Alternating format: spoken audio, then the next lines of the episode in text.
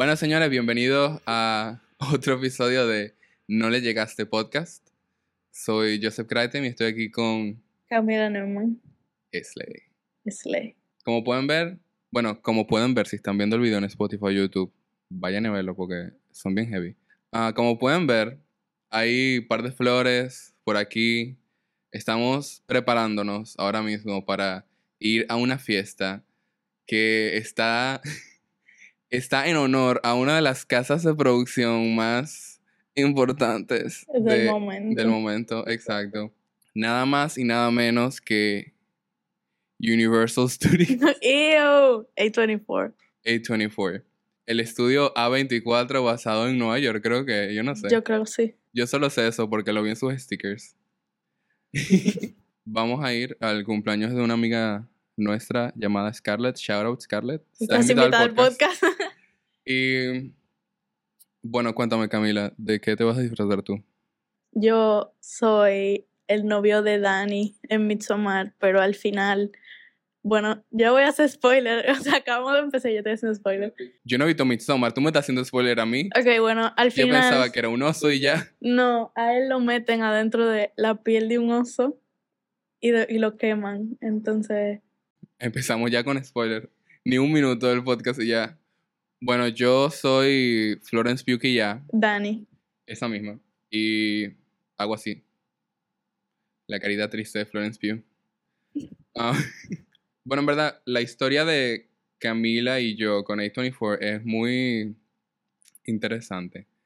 Porque cuando nos conocimos nos dimos cuenta que Camila ama a A24 y yo, en verdad, Yo hoy odiaba a A24 porque Pero- él no le gustó Hereditary y él dijo, no, yo odio a A24 solo porque no le gustó Hereditary. Y él es un odioso, pero ahora él no puede decir que lo odia porque él es fan. Miren, en verdad lo admitiré.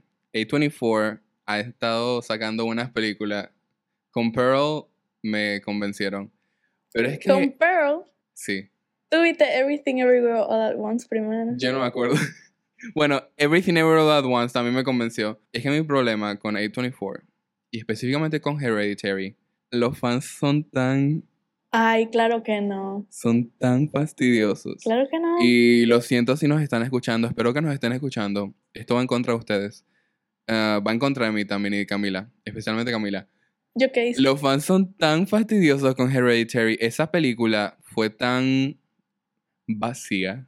Claro que no. Lo que pasa es que explotó en un momento en las redes sociales. La gente que no ve películas de miedo estaban diciendo, señores, esta película da pila de miedo y es súper scary, and qué sé yo, pero ese no es el punto de Hereditary, entonces lo sacaron de contexto, entonces por eso fue que a ti te decepcionó.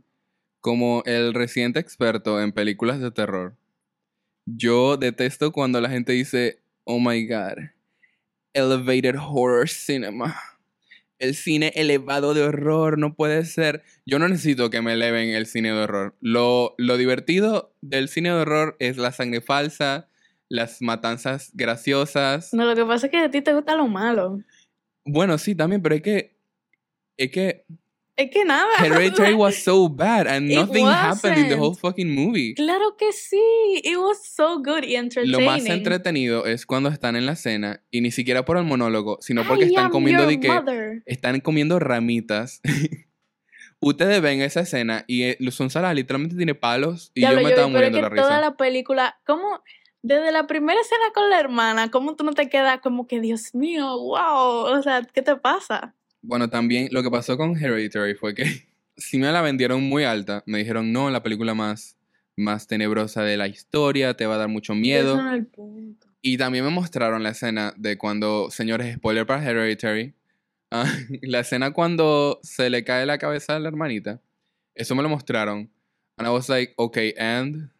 ¿Cómo que end? Es que es una película de terror. I'm expecting people to die. Like, it's not shocking someone dying in a horror movie. No sé. También, el build-up a la escena final fue tan fastidioso.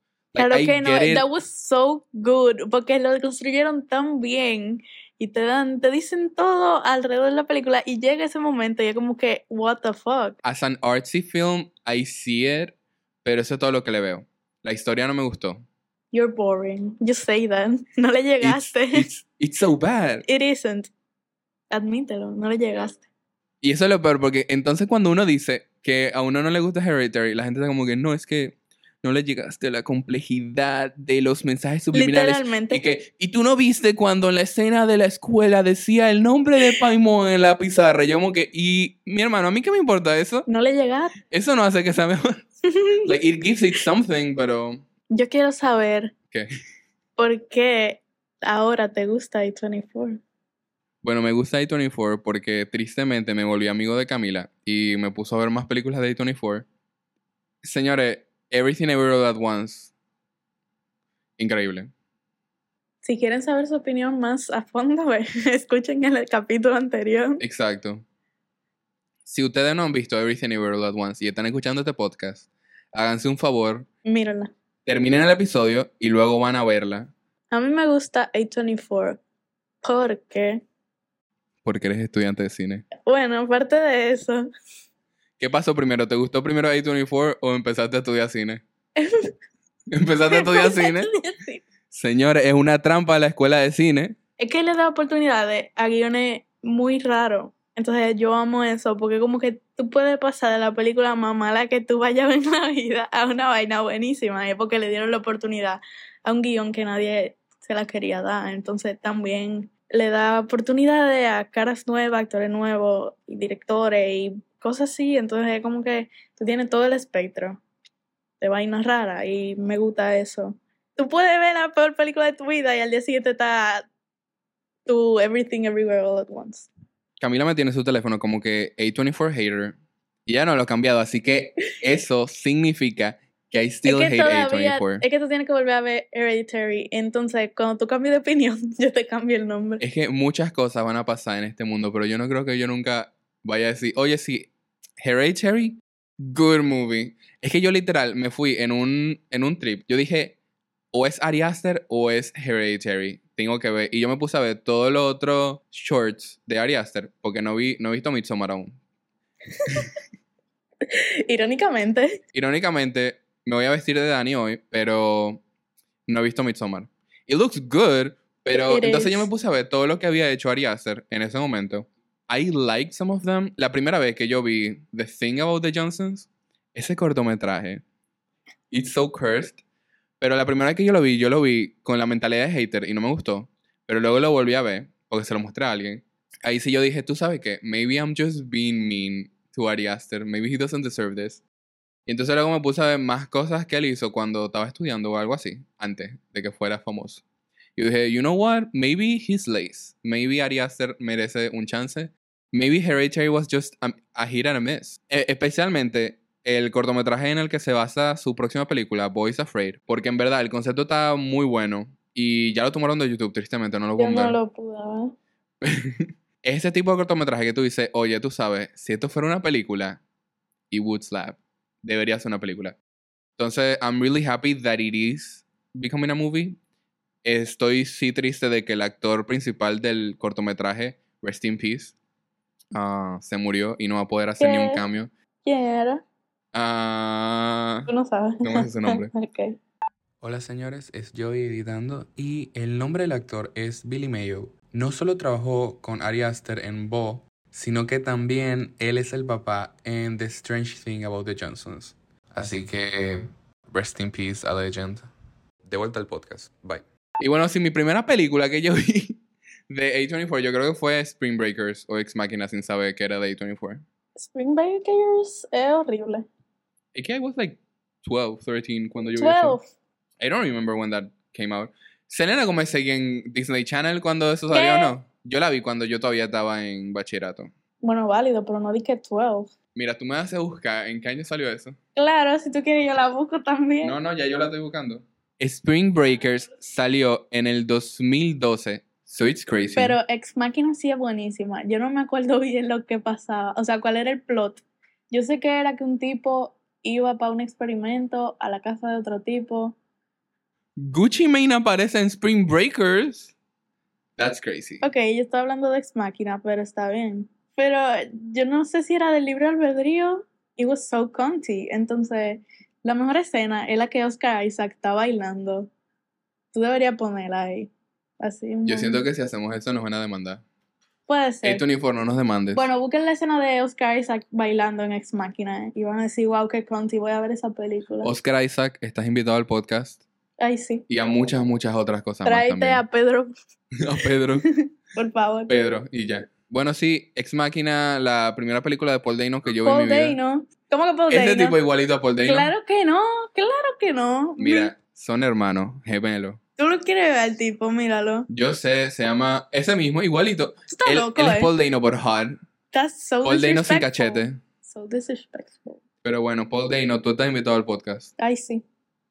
Estás invitado al podcast. Solo al podcast.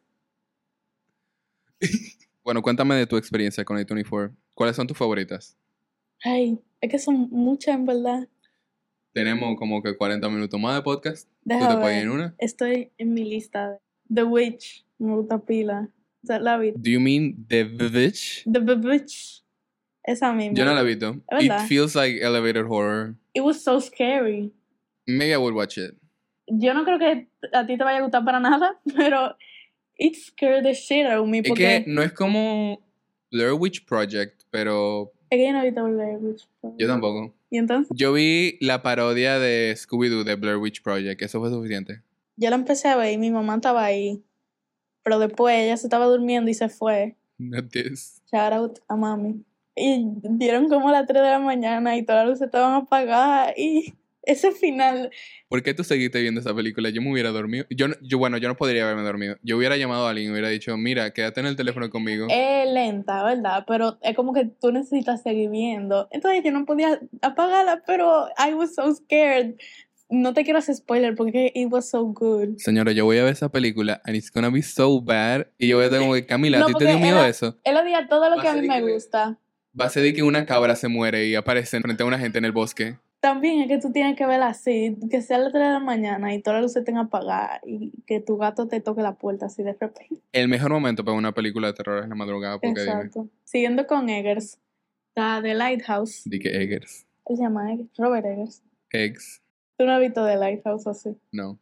Buena película. No me he hecho esa tortura. Porque tortura es buenísima. Bueno, yo creo que. It's gay, Bueno, está Willem Dafoe, ¿verdad? exacto. Y nuestro Batman. Doesn't he do something fucked up? He probably fucked something. No, ese es Robert. Spoiler. Bueno. Bueno, Willem Dafoe, en verdad, yo te amo. Eres increíble. Yo tuve un reawakening de Willem Dafoe cuando yo vi Spider-Man No Way Home. Pero es que él en esa película, he's so cunty. Uno de mis goals ahora es llenar el 100% de Letterboxd con Willem el Dafoe. actor más visto el Letterboxd, creo. Ya, felicidades Willem Dafoe. Pero este es como su segundo año, una vaina así. Ya, conmigo vamos a hacer el tercer año cuando yo vea toda la película de él. Ay, Marcel. Marcel de Shell with Shoes on. Eso so es, slay. Esa película, yo lloré. en verdad. Y so cute. manifestando para los Oscars, eso tiene que ganar mejor película animada. Lo siento, Guillermo del Toro. Yo no visto- lo siento. yo no he visto Pinocho, pero I tried like twice y en verdad you no. didn't like it. No, es como que no la sigo, es porque es lenta. Pero no sé, no, no la sigo. Bueno, ya escucharon. Camila Neumann, arroba Camneva en Instagram. No le gusta Pinocho Eso de es Guillermo del Toro. mentira, eso es mentira. Yo dije que yo no la he visto, no la he acabado. Comenten en Instagram para hacer que Camila vea Pinocho de Guillermo del Toro. Han habido muchos como que comebacks a la industria bien wholesome. Ki Hui Kwan, that was so cunty. I love him. Él es mi papá. Yo lo amo. Tú estás invitado al podcast y de toda la gente que nosotros invitamos al podcast, yo creo que él como que si él lo viera, él diría sí y vendría. Yo me la he pasado toda la semana viendo videos de él, de que ganando el Golden Globe, felicidades.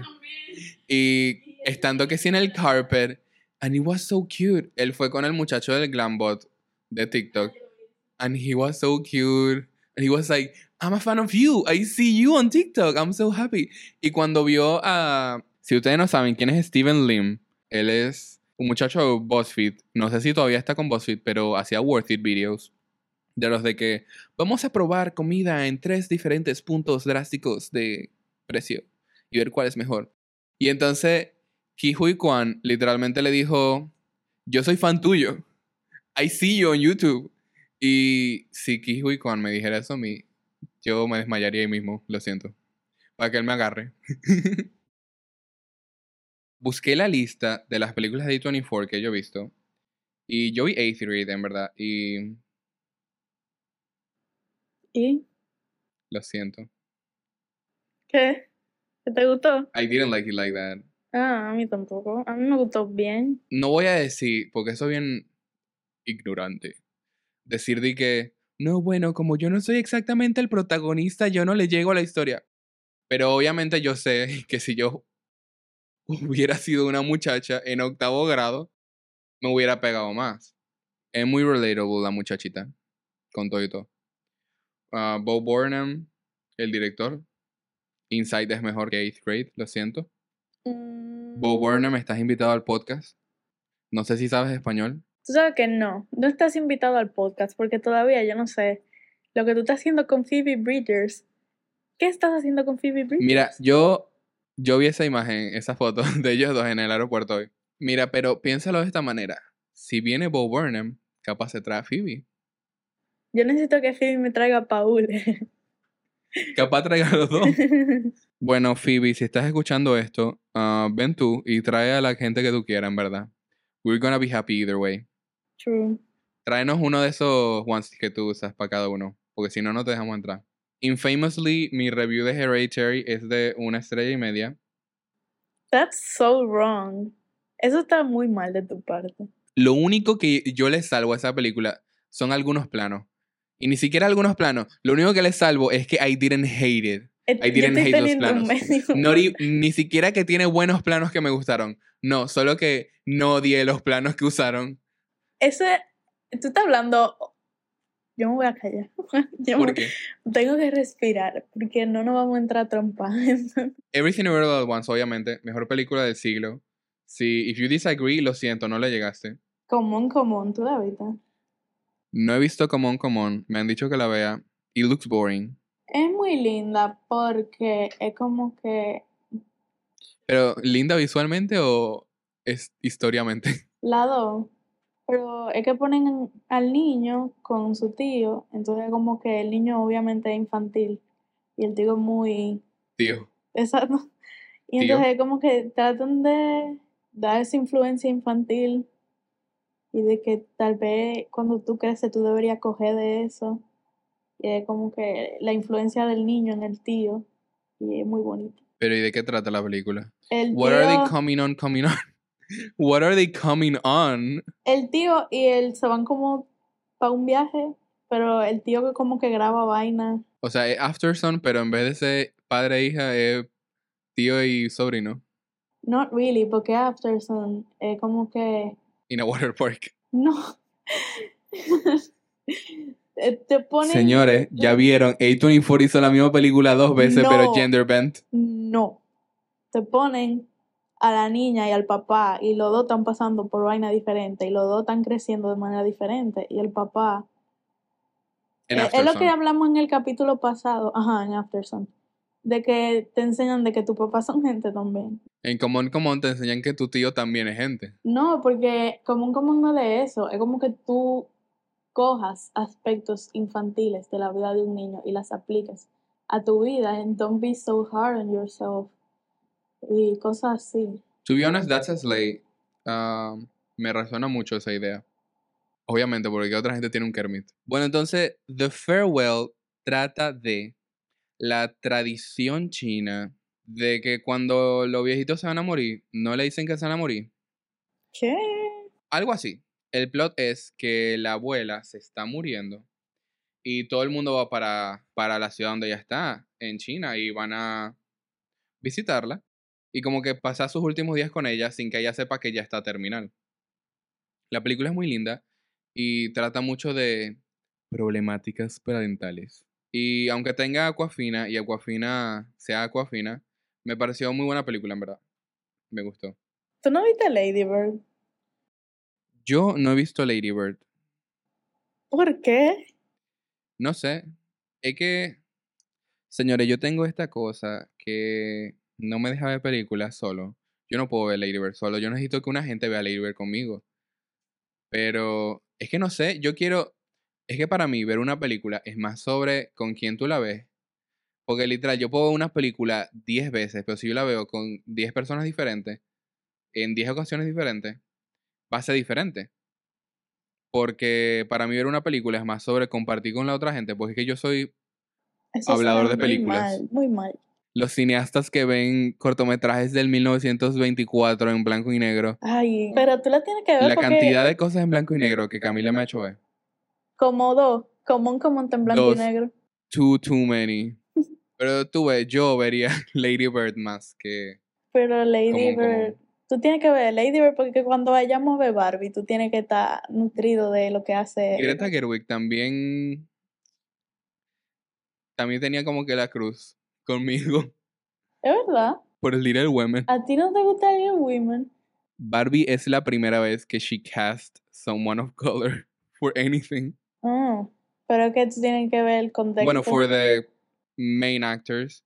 Y también en Barbie es más o menos un asterisco en casting people of color as the main characters. Pero que tienes que ver el hay varios Kens y varias porque Barbie. tipo Lady Bird es coming of age, pero si ella no es blanca, la vaina no tiene sentido porque she's kind of bratty y el ambiente en que ella se cría y la forma en que ella se desarrolla, she's totally white. Y entonces, she's so white. exacto, Bueno, en verdad, ese es un punto muy controversial en Film Twitter y Film Talk y todo eso. Um, yo no sé cómo me siento acerca de los directores y escritores que hacen películas únicamente de personas blancas, pero también entiendo que no es lo mejor que una gente blanca esté escribiendo sobre experiencias que no son de ellos. exacto. Porque sería cien mil veces peor que Greta Gerwig hiciera una película about Asian people or like black people o Latino people y ella como que ponga un pocote de estereotipos y sea de que escrito por Greta Gerwig. Horrible. Pero tú ves, con Barbie es diferente porque hay Barbie morena. Sí, porque con Barbie tú puedes ser lo, Lo, que, que quieras ser. hacer, wow. Slay. Y Little Women es buenísima, ¿qué te pasa? Bueno, si Little Woman fue mi primera película de Timothy Chalamet, I Bueno. got it. Válido, es, es muy buena para empezar, aunque yo odio, yo he visto tanto Little Women que yo como que odio a Lori. Pero es que tú no lo puedes odiar con su cara de zapato. ¿Qué? ¿Qué? Timothy Chalamet tiene cara de zapato. Claro que no, how dare Así you? que él está perpetually doing the you? Blue Steel. Camila no ha visto Zoolander. Ni siquiera con el Resurgence que tiene en TikTok. No la ha visto todavía. Yo la volví a ver por eso. Tengo fútbol. Tengo fútbol. ok, Omar. Omar, no estás invitado al podcast. Mentira, sí. Para hablar del documental de Messi. Ah, tú sabes, los sa- Furbo. Furbo. Tu arao. ¿Tú no viste un metegol? ¿Qué es eso? Esa es la de Eso es lo que los... tú pareces. Un metegol. What is that supposed to mean? No sé. Yo te iba a decir que lo- las películas que han hecho los Safdie con A24 son pila de buenas. ¿Cuáles son esas? Eh, Good Time y Uncut Gems. Las dos son Ah, sí. anxiety inducing. No he visto Uncut Gems. Yo creo que lo que más yo digo en este podcast es, no la he visto. ¿Tú no has visto The Florida Project? si tú pusieras una pistola en mi cabeza y me dijeras, ¿de qué se trata de Florida Project? Yo diría, ah, ah, ah, pa, Pero la viste. No, Ah, yo ni siquiera sé que eso existe, ¿qué es eso? Es como una niña que vive con su mamá en un hotel. Ah, Afterson, pero mamá e hija. No, pero es un hotel como un motel, ¿entiendes? ¿Cómo en Afterson? Que en Afterson son unas vacaciones. Señores, A24 solo hace Afterson una y otra vez, aparentemente. Yo vine más a ver hablar disparate. ¿Cuántas pruebas? Tú viste, esa la vimos juntos. Nosotros vimos juntos. The Disaster Artist. Pero es que yo no me acuerdo. A mí no me gustó al principio. Mira, yo le di dos y medio. Qué horrible. ¿Cuánto le di yo? Eh, tres. Bueno, sí, es que The Disaster Artist, ¿qué les digo? O sea, sí es, es ok, es una buena película, pero la primera vez que yo vi The Disaster Artist la vi fue en un avión. Yo quiero ver, ¿cómo que se llama? The Room. Nunca Por eso, es que Camila quería ver The Room y entonces yo le dije, vamos a ver The Disaster Artist primero. Y yo- mira, Carlos, si tú estás oyendo esto, yo sé que ustedes no saben quién es Carlos, pero Carlos, tú sabes quién tú eres. Yo tampoco sé quién es Carlos. Carlos, ¿estás invitado al podcast? En verdad, sí. Sí estás Sí. invitado al podcast. El problema es que si lo traemos, él va a empezar a hablar de Tarkovsky y tú te vas a dormir. ¿Quién diablo es Tarkovsky? Dios mío.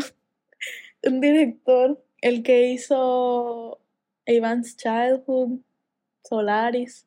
Ah, yo iba a decir, ah, Solaris. Ah, ¿Cómo se yo he escuchado eso? Dios mío. Yo quería ver The Room primero y él me hizo ver The Disaster Artist primero y por eso. Es que Disaster Artist is country. Yo todavía quiero saber cuántos años tiene y de dónde sacó toda esa plata. It cannot be a good thing. like, that money cannot be coming from like a legal source. Bueno, se hizo famoso. Y Ah. Mid-90s, ¿tú la has visto? No. Pero Oh my es de Jonah. Hill. Yo quisiera. Me parece interesante cuando él habla de su visión directorial. Estoy diciendo más palabras cinematográficas. Es muy buena su visión directorial. ¿Qué te parece la visión directorial de.? Bueno, aquí también tengo Boris, Boris, Boris, que también hablé de ella en el, El capítulo capítulo pasado. Por lo menos, algo que sí puedo decir que me gustó de Boris, Boris, Boris es que sí refleja muy bien Gen Z. sí. I saw myself en esa so- por eso es que da tanta risa. Porque, Porque está bien cuando ellos dicen escrita los TikTok o dicen cosas Gen Z, no se siente forzado. Igual que en Do Revenge. No lo escuchen. Do Revenge es increíble. No lo escuchen. Ustedes no me pueden decir que ustedes no vieron a Sophie Turner diciendo I don't do cocaine. I don't know how it looks like. Y ustedes no se murieron de la risa. Yo no, yo no entiendo eso. Exacto, porque Camila no tiene gusto cinematorial. Camila cuando habla. Qué horrible. Yo me puse a ver los primeros dos episodios de la serie de, de Vilma, de Mindy Kaling. Es que todos los problemas con esa serie son tan glaring cuando tú lo empiezas a ver. Literalmente se siente como lo que un conservador piensa que a woke show would be. La historia cambió como tres veces en dos episodios. Also, she's also gay in this one. Yo pensaba que ella solo iba a ser lesbiana en la película esta de Halloween, Trick or Treat, Scooby-Doo. I'm not mad about it. Spoiler alert para Vilma. Muy tarde. Es, es en el segundo episodio, así que mala suya. Pero es que ¿quién, quién va a ver una serie de Vilma? Ya. Yo, Pero es que tú, Dios mío, déjame, déjame yo callarme. yo amo a Scooby-Doo en verdad bastante. Yo tuve un cumpleaños Scooby-Doo, ¿En serio? sí. ¿Te disfrazaste? No me acuerdo. Diablo. Yo creo que me disfracé de Scooby-Doo en Halloween, pero no, no en el cumpleaños. ¿Cuál fue la última película que tuviste? La última película que yo vi fue hoy a las 3 de la mañana. De la- Coño. vi Come to Daddy. Esa película fue bien dura, en verdad. Yo creo que me salió en TikTok hace par de meses y la puse en mi watchlist. Pero tú le diste tres y media. Bueno, sí, le di tres y medio, pero it's cunty. Like, it's a good tres y medio. Te hace algo tipo Barbarian, que te muestra una película y luego te saca de donde tú estás. El póster es muy lindo. Tanto Camila como yo escogemos mucho las películas basadas solo en los pósters. Ups. Entonces, señores, si ustedes quieren que nosotros hagamos su película, Tú sabes un buen que yo no era así. Hasta que Yo me no era así hasta que me hice amiga de Joey. Y ahora yo no puedo evitar juzgar la película por los póster. Y es un problema. si una película tiene un buen póster, yo confío en que ellos van a tener buenos planos, tú sabes. ¿Válido? Pero entonces sí, Come to Daddy es una película sobre un muchacho de 35 años, interpretado por Elijah Wood, el de Lord of the Rings. Yo no he visto eso. Yo tampoco. Creo que esta es la única película que yo he visto con Elijah Wood, en verdad. Él tiene como 35 años y es un artista que su papá lo dejó a los 5 años y de repente él le llega una carta de su papá y le dice, mi loco, vamos a hacer las paces, espero que me perdones, ven a mi casa. Y él va y luego cosas raras pasan, cosas tenebrosas pasan y luego la película takes a really big left turn, cambia completamente, pero en una buena forma. Camila, pero ¿cuál fue la última película que tuviste? La última película que yo vi fue Masculine Feminine. That sounds country, como la canción de Doja Cat. Es de Godard. Obvio. No entendí nada. Estaba en francés. No le ¿Eh? pusieron subtítulos. Sí, le puse subtítulos, pero No es sé que- por qué no entendiste. porque yo no entendí. No ent- o sea, ¿De qué trata? a él le gusta a ella y ella como que sí, pero no. Y yo no sé, yo no sé de qué trata, yo no sé lo que pasó. ¿Cuánto le diste? Yo no le di nada porque yo no entendí, o sea, me falta contexto, tanto histórico como político. Bueno, señores, Camila tuvo un breakdown mental en esta parte, así que si por favor, por favor alguien puede explicarle masculine feminine, ella se los agradecería mucho. Nos dimos cuenta también, después de que se calmara, que ya no nos quedaba tiempo, así que tuvimos que ponernos los disfraces. Y llegó un invitado especial al estudio. De vuelta al podcast. Bye. Bueno, señores. Después de esa pequeña intermisión, um, Camila y yo estamos listos para la fiesta, Midsommariando. Y apareció aquí en el estudio de No Le Llegaste Podcast. ¿Cómo te llamas? Miguel Rivas. Miguel Rivas, Mr. Internacional La Vega, nos vino a visitar desde La Vega, La Vega, La Vega. Wow. Wow. La Vega representing, oh my god. Exacto, tenemos a La Vega en la casa. Cuéntanos, ¿a ti te gusta A24? Eh, sí, o sea, I'm an A24 junkie, honestly. I love A24 films. Y, sinceramente, Hereditary es una de mis películas favoritas. Este es el momento. Miguel me conoce, él sabe sé que que yo yo- odio Hereditary. He's just fucking me up. Yeah, Pero yo ya hablé de Hereditary. Hereditary es horrible. No, it's so good. Amazing. En verdad, es, es que como... todo el mundo que ha visto Hereditary está oyendo esto sabe que tú estás mal. Es que, vamos a ponerlo Yo así. sé que hay gente conocedora de las artes, del séptimo arte del cine y sabe que Hereditary es horrible. Es que hay que ponerlo de esta manera. Es de la misma manera en la que, como Everything, Everywhere, All at Once, es un drama familiar que se presenta como con una idea de sci-fi. De esa misma manera es como Hereditary, es un drama familiar que se presenta con el geist del, del horror. O sea, eso es principalmente lo que es. En otras palabras, Miguel me acaba de decir que no le llegué a Hereditary. Literalmente. Yeah, De la honestly, misma manera de que la gente que no le llega a Everything Everywhere All at Once no le no llega. le llega. Entonces, él llegó de La Vega, acá me golpe aparentemente. bueno, pero de todas las de A24, ¿cuál es tu favorita? ¿O cuáles? ¿O cuál Bueno, es? mira. Camila, un fellow A24 junkie, ella sabe que tú no vas a poder escoger solo una. como ya yo había mencionado, eh, Hereditary. Sinceramente, a mí me gusta mucho Ari Aster como director. He's cunty. Yeah, he's cunty, honestly. Entonces, Midsummer, cuando yo la vi, yo dije, wow, esto es como a slow burning horror. Pero no solamente it's like a slow burning horror, es como psychological. Es como está. En, se te queda como en ese, en ese pedacito de la cabeza. A mí me gustó mucho Bodies, Bodies, Bodies. Le... Honestly, it was es crazy. que 212. Yo, él Yeah, exactly. dijo que he was disappointed. ¿En Yeah. serio? It was one of my disappointments del 2022. I Yo esperaba que me gustara más. I think it was kind of it was it was really cunty. I honestly it's laid. Like Es que sí. Pero top It was five- funny. Exacto, ¿verdad? top It was fives. funny, pero Es que eh, yo esperaba mucho más de A24 con Rachel Sennott. Yo esperaba que fuera... Y además Pete Davidson. Yo esperaba que fuera la película más graciosa del mundo. pero it was really It was funny. really it was really funny. O sea, de verdad. ¿Por qué give tú crees que portrays Gen Z so good? It's yeah, I give funny. it a cunt out of 10. Spoiler alert. Um, diablo, eso me dio whiplash ese chiste, en verdad.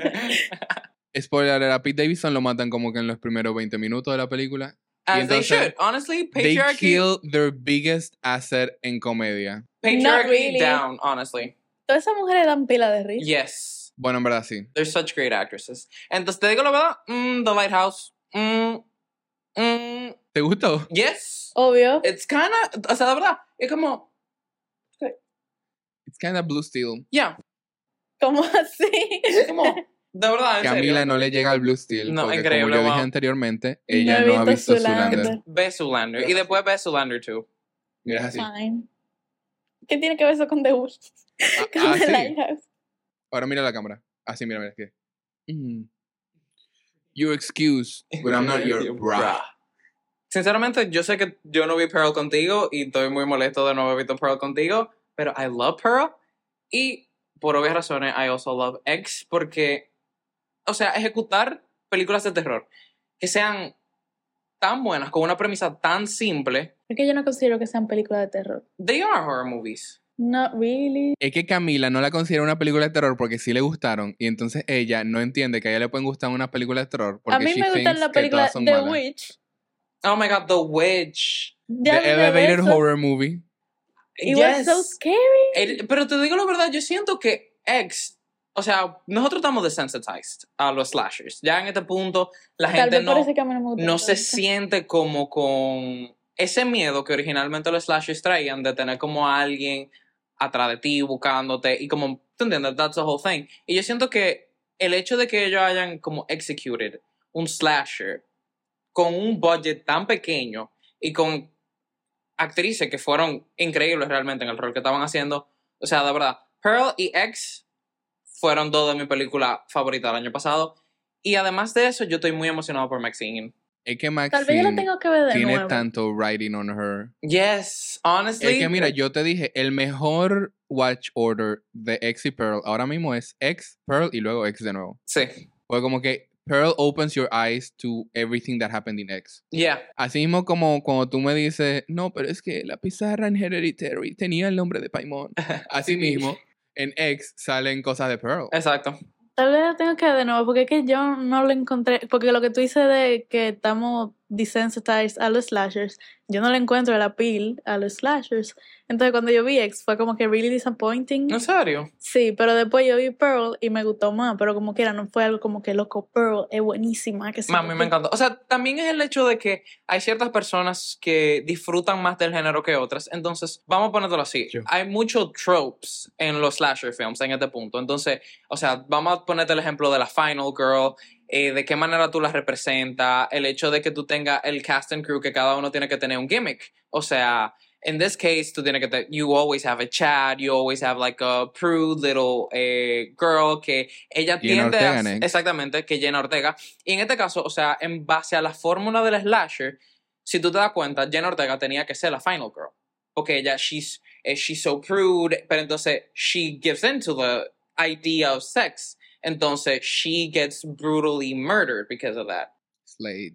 Y es como If eso, ¿tú entiendes? O sea, son esos pequeños tropes que ya cuando tú entiendes cómo funciona un slasher, cada vez que tú ves un slasher nuevo, que le agrega el lore de los slashers y, en- y entiende cómo funciona como la, Fórmula. la fórmula del slasher, es realmente como que súper interesante ver cómo tú desarrollas esa parte. Y a mí me encantó esa misma razón, Pearl y X, porque como no solamente te vamos a dar a slasher story, we're going to give you an origin story which is deranged, and not only deranged, it's kind of cunty. De la misma, de la Yeah. misma manera en la que yo siento que Megan va a ser cunty.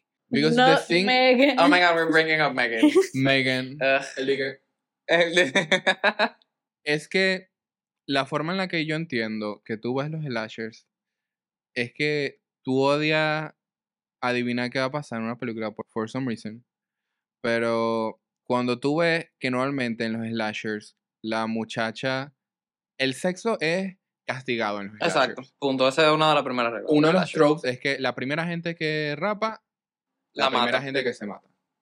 Sabiendo eso, y no solo sabiendo eso, sino tenerlo internalizado lo suficiente para que no, tú, tú no tienes que pensar que eso es lo que va a pasar, sino que tú sabes qué va a pasar. Normalmente la Final Girl es la the bookworm, la que está con, con todas las cosas, la que, la que está bien, la religiosa, la cristiana. Y she survives, fue como que she wasn't a whore. Pero entonces, asimismo, it's really cunty que en X la Final Girl sea Mia Goth, porque She's sex positive. O sea, eh, and she, will not accept the life she does not deserve. Exactly.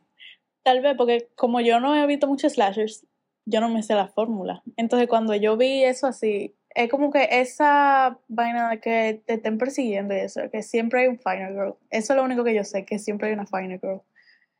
No es muy appealing para mí, pero lo que sí hablé en el capítulo pasado, que es algo que hay que destacarle, es que a pesar de que un slasher sí tiene un backstory pila de pesado. Exacto. Y eso es lo que más yo le saco a esa película. Pero como dije, tal vez yo la tengo que ver de nuevo porque Ay, Es que yo siento que a it. ti te gustó Pearl no porque es slasher, sino por lo que hace que la aleja de ser un slasher. Ajá. sí, Porque yo siento que a ti te gustó Pearl porque Pearl is a really good character. No Yeah. porque... es por eso mismo. Y ni que siquiera fue que tienes que me es- gustó mucho Pearl, sino que me gustó más que Más X. que ex. tienes que llegarle al género. Mira, una muy buena slasher que como que it's cunty y parodia a los slashers y como que it's a good slasher overall es Final Girls. Ah, I love Final Girls. Es una película sobre una muchacha que su mamá es una actriz y entonces ahora como que se murió la mam- mamá hace como dos años y ah, están invitando a su hija a un showing en Halloween de la película donde su mamá sale. Pero Teen Beach Movie y entonces se emprende en fuego el cine y entran a la película somehow ella y sus amigos. Sí. Ay, Dios, qué duro. Entonces, habla también de problemáticas parentales porque la muchacha está viendo a su mamá otra vez de nuevo en la película. Sin spoiler, obviamente, la muchacha está tratando de que la mamá no muera. Y eh, su mamá no es la final girl de la película. Exacto.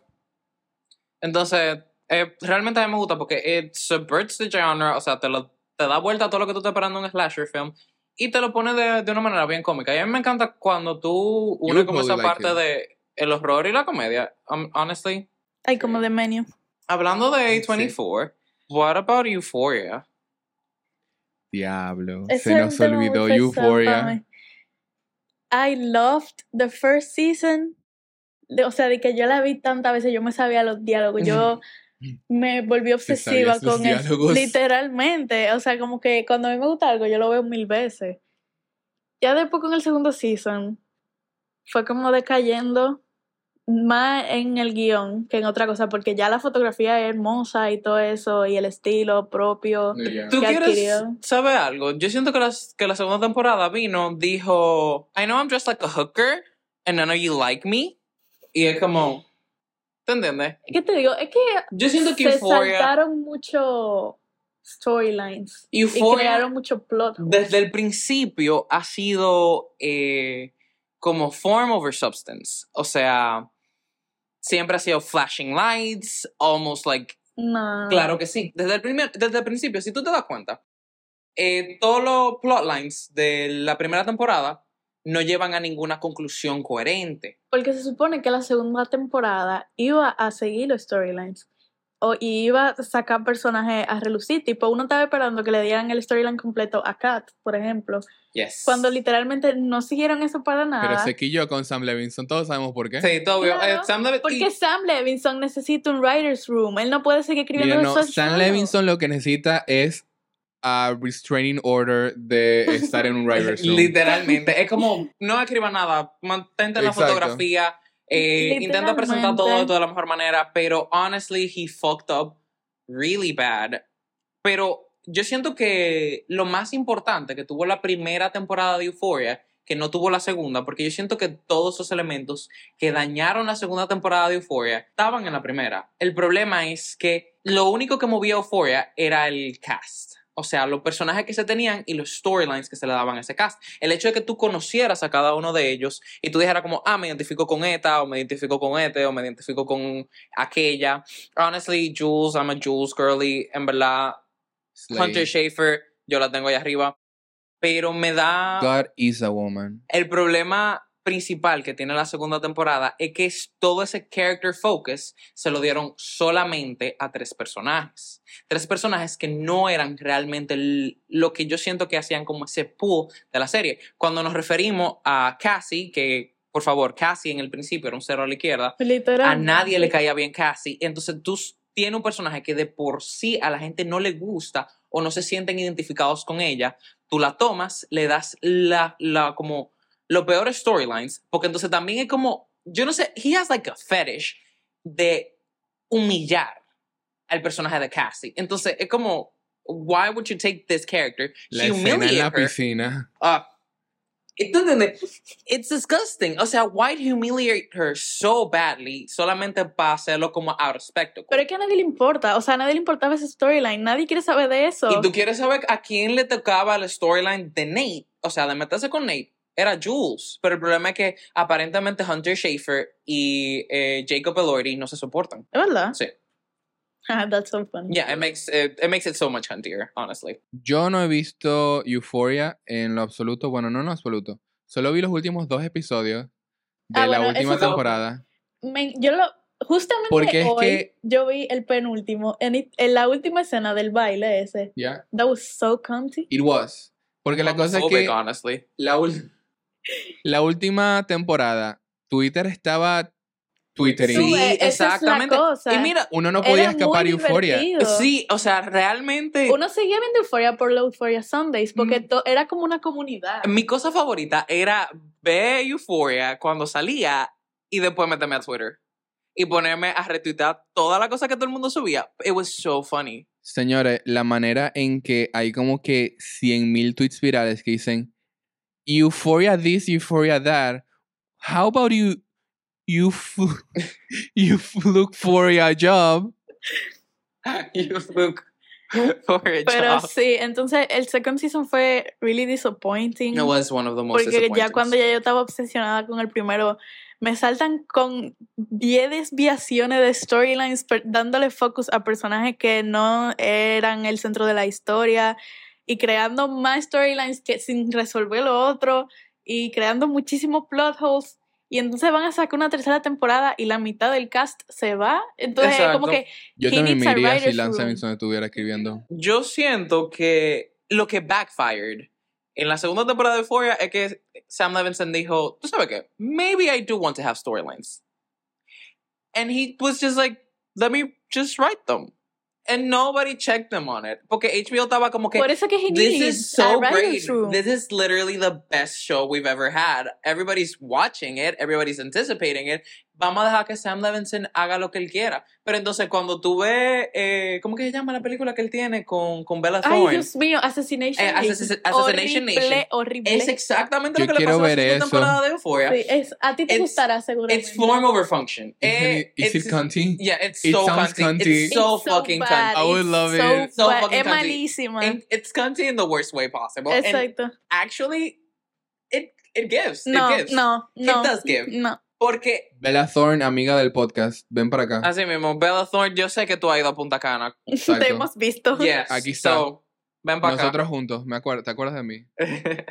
Lo que sí fueron buenos son los dos episodios estos que sacaron en pandemia. sí, lo, lo extra episodes. Sí, sí. y por eso yo pensé que yo iba a tener un second season Pero, por ejemplo, el, el, el episodio de Jules fue Hunter Schafer que lo escribió. Por eso, entonces yo me pongo a pensar de que bueno, tal vez lo ayudan. Tal vez el second season va a ser lo mejor y ya, o sea, como que yo no necesitaba un tercer season. Yo No, necesitaba no. que cerraran lo que hablaron en el segundo season. Y me saltan con esto. Sí, ya no, tuve fue- que fue la serie relajo. se vuelve algo comercial. Fue un relajo muy grande, realmente. Yo lo lamento, Sam Levinson. You need to apologize, like right now. Yeah. A mí me parece que, aunque la recepción de nosotros, nosotros tres, en esta habitación, sea así, yo creo que a HBO no le importa nada de eso. No, they don't a Claro shit. que no. Y es que incluso money porque ahora que comercial. sea mala hace que más gente quiera ver para ver si va a ser buena. ¿Tú quieres And they're saber por probably qué? gonna fuck it up even more ¿Tú quieres time. saber why did they fuck up so badly? Porque ahora mismo HBO Max tiene en mente el hecho de producir tanto series y películas para llenar el catálogo que ellos están supuestos a tener, más que realmente de la calidad. Por eso fue que el Gossip Girl reboot was so shitty, el Pretty Little Liars reboot was so shitty. Ellos cogieron como que eh, vamos a coger como known IPs, vamos a traerlo para acá a HBO Max, porque ya lo tenemos de una otra manera en el parent company, y vamos a hacer unos reboots que no tienen ni pie ni cabeza, pero entonces vamos a darle como esto. And that's why they fucked up so badly. Bueno, en verdad, callback a yo hablando de Vilma. oh Horrible my la serie. God. HBO Max le dio green light a eso y es increíble que ellos hayan hecho eso, en verdad. Tú tuiteaste de que they subverted your expectations. Vilma, la serie, subverts the genre so much. The genre of being good. Es que es increíble. Yo estaba como que, ok, la historia puede ser interesante. Y literalmente, como que en los últimos cinco minutos del primer episodio, cambian completamente la historia. They set it up como que para que sea como que, no, sí, porque mi mamá está perdida Y luego le dicen, actually, your mom fucking hated you because you're fucking annoying. Y eso le quita demasiado porque es como que tú esperas tener, ok, es mala, pero va a tener un overarching story durante toda la serie que va a tener un payoff con ella y la relación con su mamá que está perdida. Pero no. O tal vez no. Pero incluso si lo tuviera, que hayan usado de chiste eso, de que el papá le diga, actually tu mamá te odiaba porque you were really fucking annoying as a child. Yes. Eso le quita seriedad al asunto. Wait, espérate, ustedes hablaron de Lady Bird. Sí. We talked about me not watching it. You have never watched Lady Bird? I haven't. Isn't it just like Booksmart, but like with Timothy No. Chalamet? No. No. No. I haven't watched Booksmart totally either. different movies. Nada más porque son coming of age. And, Así they, and have one of the same actresses, honestly. They do. yeah. Sí. Eh, Beanie, Ajá, algo, no me Beanie, acuerdo. Beanie, Beanie. Su nombre es Beanie, no me sí, acuerdo su su nombre es apellido. Vinny, es verdad. Beanie Babini. Ella es la mejor amiga en. ¿Qué Greta Gerwig? Ella es la mejor amiga en cosas en. Both of them, apparently. Yeah, in both of them. Porque ella también es la mejor amiga en Sí. cosas en Booksmart.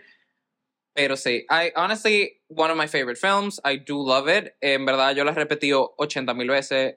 Es pila, de repetible, es muy yeah, buena. it's just pure teenage angst. Y más cuando tú vienes como de, o sea, el show de todo small town girl que quiere ir to the big city. I hate that. I do love I that. love that, That's- porque that's yo me. quería hacer eso, yo me quería ir. That's me, honestly. Ella se pudo ir y se arrepintió. I mean, I left. I won't deny that. I did leave my little hometown. Pero una de las películas que más me fastidiaba de chiquito era Confesiones de una diva adolescente. yo nunca la vi. really? It I was so annoying to me because I was like, she was so dramatic and she was like, I want to go to Soho. Y yo como que, mi loca, cállate, quédate Esa es en la tu misma casa. queja que mucha gente tiene con Lady Bird, Sí. pero es que al mismo tiempo es a propósito. Yeah, She is annoying, she subverting the is bratty. yeah, honestly, Y yeah. por eso es relatable, because Ah. we are annoying. Yeah, we are bratty. We are bratty. Y te digo la verdad, lo mejor que pudo haber hecho Greta Gerwig porque eso le dio a ella hacer Little Women y Little Women, Arte. Little Women is for me. I Allá am Joe. vamos Barbie. I am a Joe. little woman. I am a little woman. Yo también soy yo, en verdad. Tag yourself. Yeah, tag yourself. You're what? I'm Joe. Who the fuck is Joe? You've never seen Joe. Little Women. Joe Mama. Estúpido. Qué horrible. You set it up and I set it down. yes. Ah, bueno, en verdad ya creo que se nos está acabando el tiempo se del acabó. episodio. Sí, tuvo Hace que haberse rato. acabado. Pero antes de terminar, cuéntenme de todas las películas de A24 que han visto, si solo pudieran quedarse con una I para mostrársela al mundo, I ¿cuál sería? can't do that. Mm, frick. I can't. No puedo escoger. Es que yo he visto demasiada. The goat. The Goat? The Lamb? The lamb, exacto. El lamb. Uh, yeah, the lamb. And I was like, ¿Por qué tú querías lamb? because it's so fucking weird. lamb es pila de linda, pero pre- pregúntame qué pasa. It's so fucking weird. Yo no me acuerdo de esa película para Una gente tiene absolutamente una nada. cabra de... De niño It's es. so fucking weird. And I was like, why did they gridlit this? En verdad, yo solo la vi a través de TikTok, pero I see the, I see the vision. It's A24. It's A24. I- Honestly, it's in its pure form. En verdad, como, Exacto. it's A24. En verdad, si la pregunta fuera como que qué película yo cogiera para mostrarle al mundo lo que es A24, yo también cogiera Lamb, porque es la vaina más rara y más Sí, es verdad, es A24 como- que ¿tú han sacado. Porque eso es lo que a mí me gusta de A24. A24 green, green lights como película que tú sabes que en otro lado they're es lo not going to be eh, sí. greenlit. A mí me gusta eso porque yo siempre soy muy underdog y I root for the underdog, entonces... Exactamente. Y como a diferencia, por ejemplo, de, de Blumhouse Horror, que tú sabes que ellos cogen como bad movies with like low budget para hacerlo como massive hits. Esto es como, no. Uh-uh.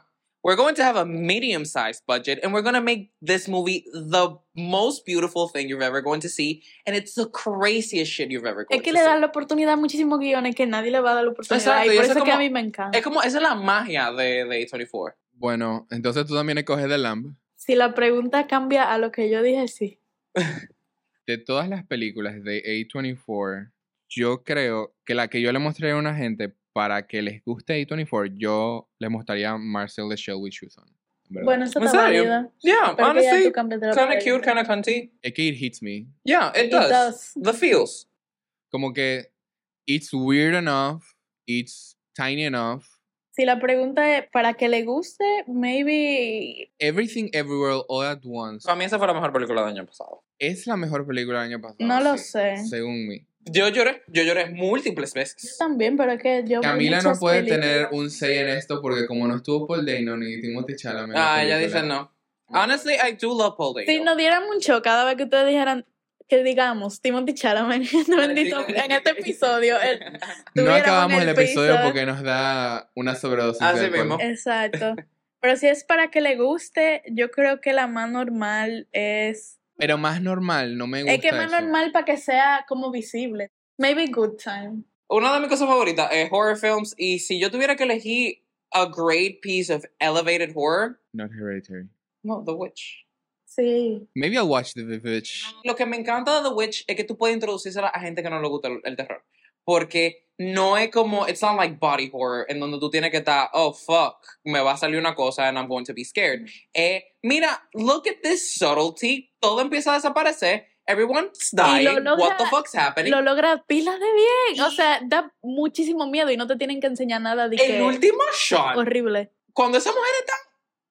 Uh, We should watch it, to be a honest. mí me da, a mí me da... Yo la vi a las 3 de la mañana a mí con me la da luz tiriquito apagada. cuando esa mujer empieza a... Veámosla a las so de la Me mañana. costó dormirme. Me costó Bueno, dormir. señores, ya saben, Miguel y yo vamos a ver The Witch. The Baby- The Witch. Bueno, en verdad, sí, si la pregunta fuera, ¿qué película yo salvaría de A24 y que todas las demás Ok, desaparecieran? sigue cambiando la pregunta. Sería Everything Everywhere All at Once. It's so great. Yo Pero no si mi pregunta fuera. ¿con cuál yo haría que la gente le empiece a gustar A24? Sería Marcel the Shell. Yo voy a coger The Witch. Honestly, for my horror girlies. That's it. Yo cojo Good Time. Bueno, llegamos al final de este episodio de No le llegaste podcast. Un podcast donde hablamos de películas sin saber de películas. Miguel, ¿dónde te podemos encontrar? Eh, pueden seguir mis socials. Eh, yo nada más tengo un social, que es Miguel Jofiel en Instagram. Miguel y Jofiel se escribe J-O-P-H-I-E-L. Yeah. Slay. ¿No tiene letterbox? No, honestly. Damn. Qué I'm not a- horrible. te digo la verdad, yo guardaba todas las películas en IMDb. Después todo el mundo empezó a usar Letterboxd. Not IMDb. I am Not so IMDb sorry, girly, no. I am so sorry, pero el problema es que ya que yo tenía como mi back catalog en IMDb, cuando yo vi que yo tenía que mover todo para Letterboxd, yo dije, ¿tú sabes qué? Honestly, maybe ya yo no voy a guardar la película. Mira, ya tú tienes que descargarte Letterboxd cuando Es salga un año nuevo, podcast. 2023. Exacto. Letterboxd Girlies. Exacto. Ok, está bien, voy a descargarme el Letterboxd. club. Yes. Hoy vamos a poner tu primer locked film de Bitch. Mira. Letterboxd, aquí tenemos un nuevo Exacto. miembro. Tienen que dar Estamos- nuevo. Den un Sponsor Patreon. us. Sponsors, den un Patreon. Regálenme una gorra o algo. Sí, Gracias. cualquier cosa, we accept goodies. Gracias. De- Pásenos par de pósters. queremos Eh, par de yeah, pósters para honestly, that would be kind of cunty of you. Camila, ¿y a ti dónde te podemos encontrar?